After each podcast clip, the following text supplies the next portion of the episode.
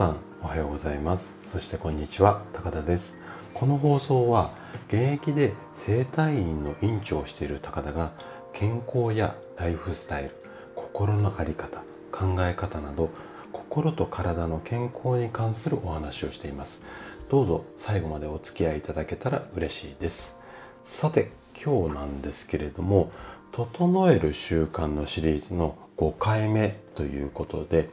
服と継ぎ足す。まあこんなことについて話をしていきたいなというふうに思います。でえっと毎日のちょっとした習慣これを意識するだけで自律神経がすごく整いやすくなって心だったり体が元気になります。でそんなヒントをね今日もお伝えしようかなと思ってるんですが今日のヒント2つなんですけどもまず1つ目は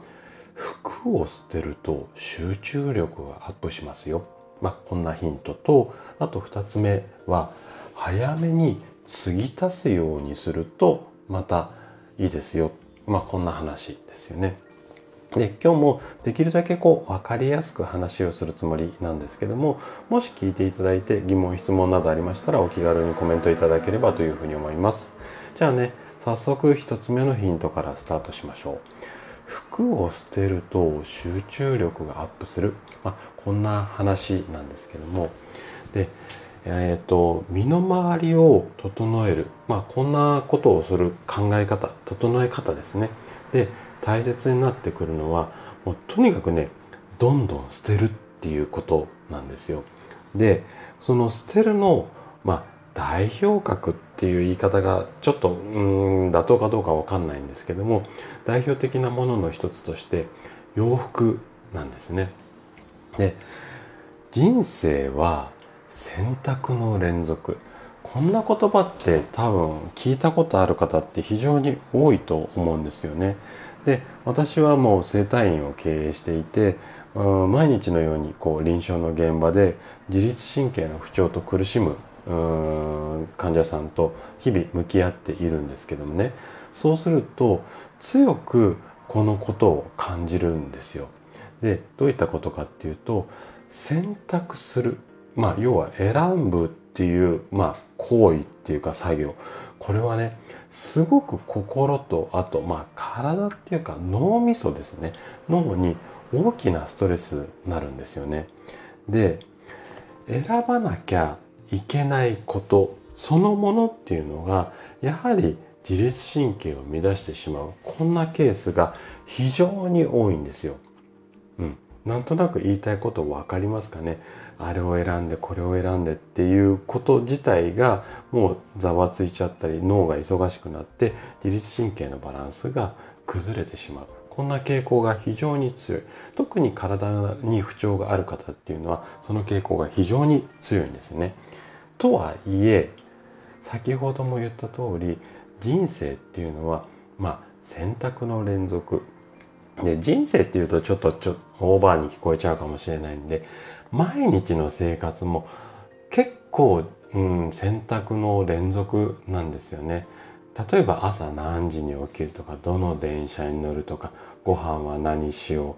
うんまあ、洋服は何着ようとか、うんと、朝メールをチェックしようかしまいか会社に行ってからするかとかもう数え出したらキリがない選択っていうのを私たちっていうのはしていると思うんですよね。でそれはもうせざるを得ないような選択っていうのはしょうがないかもしれないんですけどもまああのいくつかある選択の中でせめてね例えばこうクローゼットを開けた時ぐらい迷わず選べるようにそのクローゼットの中っていうのをすっきりさせた方がいいんじゃないのかな。要は洋服は必要最小限にしてもう 選ぶっていうこと自体を排除しちゃうこんなことをしてあげると自律神経っていうのが整いやすくなるそういった患者さんが非常に多いのであなたにもここでお勧めしたいなというふうに思ってるんですけどね。でこういった話をするとよくね患者さんにねまあ反論っていうかこういう言葉をいただくことが多いんですよ。先生私ね選ぶこと自体が楽しいのよ。今日何着ていこうかなってこう選んでるのがそれが楽しいのよっていうふうにおっしゃる方が特に女性の方で非常に多いんですけども。でねあのその選ぶっていう行為自体を楽しんでるんであればそれは自律神経にとっては OK なのでその楽しんでるんであれば無理してやめる必要はないです。大いにそのこと自体を楽しんでください。ただ何て言うのかな。選ばなきゃいけないっていう行為自体が自律神経を乱すことになるので洋服を選んじゃダメですよっていうわけではないんですがそこに労力を注ぐことを特に朝のリズムが大切なタイミングでやることはもし洋服を選ぶのが楽しくないんであれば避けた方がいいんじゃないのかな。まあこんな意味合いちょっとね